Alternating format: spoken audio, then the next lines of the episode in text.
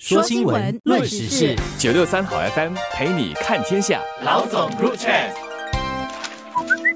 你好，我是联合早报的洪艺婷。你好，我是联合早报的杨萌。公共交通理事会呢，在星期二的时候召开了记者会，宣布说，他们理事会的十个人工作小组已经完成了对车资调整方程式和机制的整个检讨工作，也已经向交通部提成了建议。然后政府呢，已经同意采纳新的方程式了。到底这个新的方程式是什么呢？我们今天就来谈一下，还有它对乘客啊，对一般公众的影响是什么？我们也来分析一下。如果大家有关注这个车资的调整框架的话，其实都会知道，我们的车资每年都会进行一些固定的检讨工作。那么它有一个固定的框架在运作，基本上呢就是有几个元素组成的，包括它会计算这个核心通胀率指数，就过去一年来通胀的那个程度有多高。还有呢，会加上这个工资的变动指数，也就是我们的工资在过去一年上涨或者减少了多少。还有就是一个能源指数，就是反映这个柴油和电价每年的变动。然后这三个元素加起来以后呢，它会减掉一个叫做实际生产力增长率，主要是扣掉了业者需要投放在提高生产力的这个部分，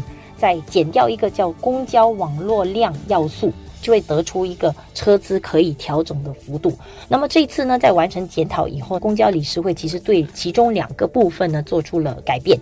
第一就是生产力的增长率贡献的部分，还有一个是刚才提到的公交容量的这个要素。所以我们来谈一下这两变动到底意味着什么。第一呢，就是生产力的部分。其实过往的做法在制定所要减掉的这个生产力的贡献部分呢，向来公交理事会都是看过去几年业者在生产力方面投入了多少。然后以那个为基础，再让业者跟这个乘客之间就是分半，其中的那一半的部分呢，就会是扣除了可以增加的车资幅度。所以这样的话呢，主要就是在于鼓励业者投放更多的资源，在提升生产力。不过问题就是，过去几年我们都知道，因为冠病疫情的关系呢，业者的生产力在过去几年里面其实降低了许多，处于一个可能零甚至负数的情况。所以下来的话，如果再沿用同样的模式去计算这个方程式的话，生产力的部分呢其实是一个负数。但是公交理事会是觉得说，为了继续鼓励业者在提供服务方面需要提升生产力，改变了这样的一个做法，就觉得是根据过往的经验，以一个比较合理的数字，也就是未来五。五年制定在百分之零点一的一个生产力增长率的贡献为依据，然后呢下来就是业者在要求车资的调整方面呢，就必须减掉这个必须投放在生产力的部分。换言之呢，从而也是鼓励业者在未来的五年内也继续的通过他们的各种方法去提升生产力，来保持他们能够提出这个增加车资的要求。它的另外一个比较主要的改变，就是沿用多年的这个公交网络容量要素。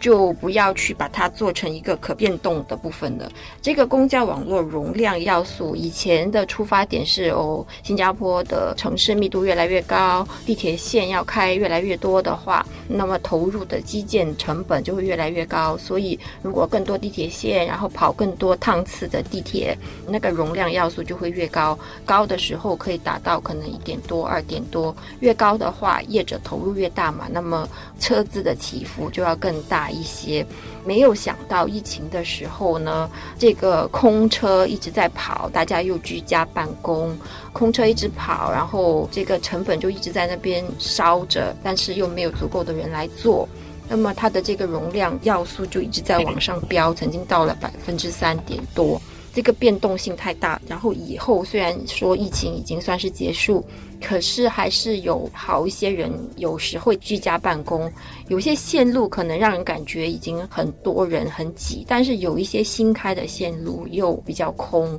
它的饱和度的变化蛮大的，蛮不平均的。所以他们就想说，如果继续要保留原本的这个公交网络量要素的话，就不是很公平啦。所以他们就想说，未来五年就先把它制定在一个比较平稳的水平，就是他们定了一个一点一，一点一是过去曾经也是有这样子的一个增长率的。所以未来五年，无论是地铁线乘客量再多再少，它暂时都固定在百分之一点一。主要的这个调整的用意呢，就是也是让我们每年的那个车资的涨幅保持在一个比。较平稳的，不会大起大落了。因为过去的话，特别是在疫情那段时间，因为乘客容量突然间大幅度减少，大家都居家办公，然后又有这个封城啊等等。所以如果是这样的一个情况，就会导致容量很高，会促使这个可以要求提高的车资幅度突然间增加很多。所以其实公交理事会这次就是抱着说下来，因为当然我们都要知道下来可能很多事情还是有一定的不确定性。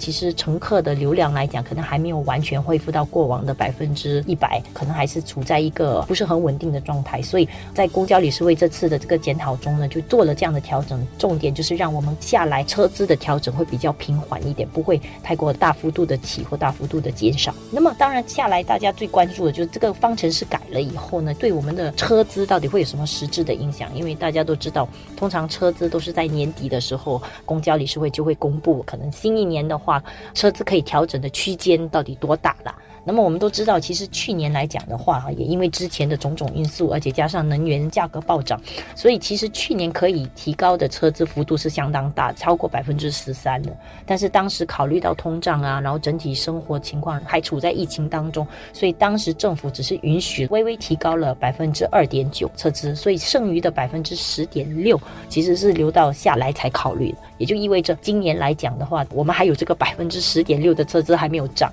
然后加上我们都知道能源价格其实还是持续走高的，所以很可能今年的车子可能这个上涨的幅度还是会相当的不少啦。所以他们就留着说有一个车资的延迟调整机制，就是即便是方程式算出来要调很高，他们也可以人为的干预去决定不要调这么高。但是我们也有谈过说这个东西就有很多想象的空间，比如。说，如果今年整体的通胀大环境继续四啊五啊这样的，然后一些工资的增长又可能还有些行业比较好，有些行业没有这么好，全民就业的情况，还有失业率的情况、裁员的情况，种种的考量，还有经济前景的展望情况，可能都要考虑在内，人为的再去做一个决定，说今年底的车子会涨多少。嗯，当然当中可能还有一个考量是，很多人也会在想的，就是不知道明年会不会大选啊。所以如果明年大选的话，很多人可能就会觉得说，这样是不是说今年可能涨了价的话，明年稍微过了一阵子，大家情绪比较平复一点，就是到时大选的话，影响不会那么大。不过这个东西可能也要看，就是他在这一方面其实有一点政治上的考量啦。毕竟如果大环境的整个情况还不是太好，然后同时这个车资涨的话，至少就是执政党方面要做一个决定，可能要权衡这个得失啦。然后另外的话，其实配合这个方程式调整的公布，也有一个调查显示说，其实有百分之六十的公众为了帮助更多弱势群体可以享有比较低廉的车资，他们是愿意承担比较高的车资的。所以我觉得这个调查本身也。对于整体社会来讲，我觉得是一个好的结果吧。就是大家至少有一点共识，说我们都知道车资可能没有办法是得要上涨，但是到底谁还多一点，谁还少一点？我觉得至少这里看得出，比较有能力的人是不介意付多一点，从而让那些比较没有能力的，可能可以通过一些补贴啊等等，享有比较低廉的车子。其实我也在想一个东西，就是现在 C O E 这么高的话，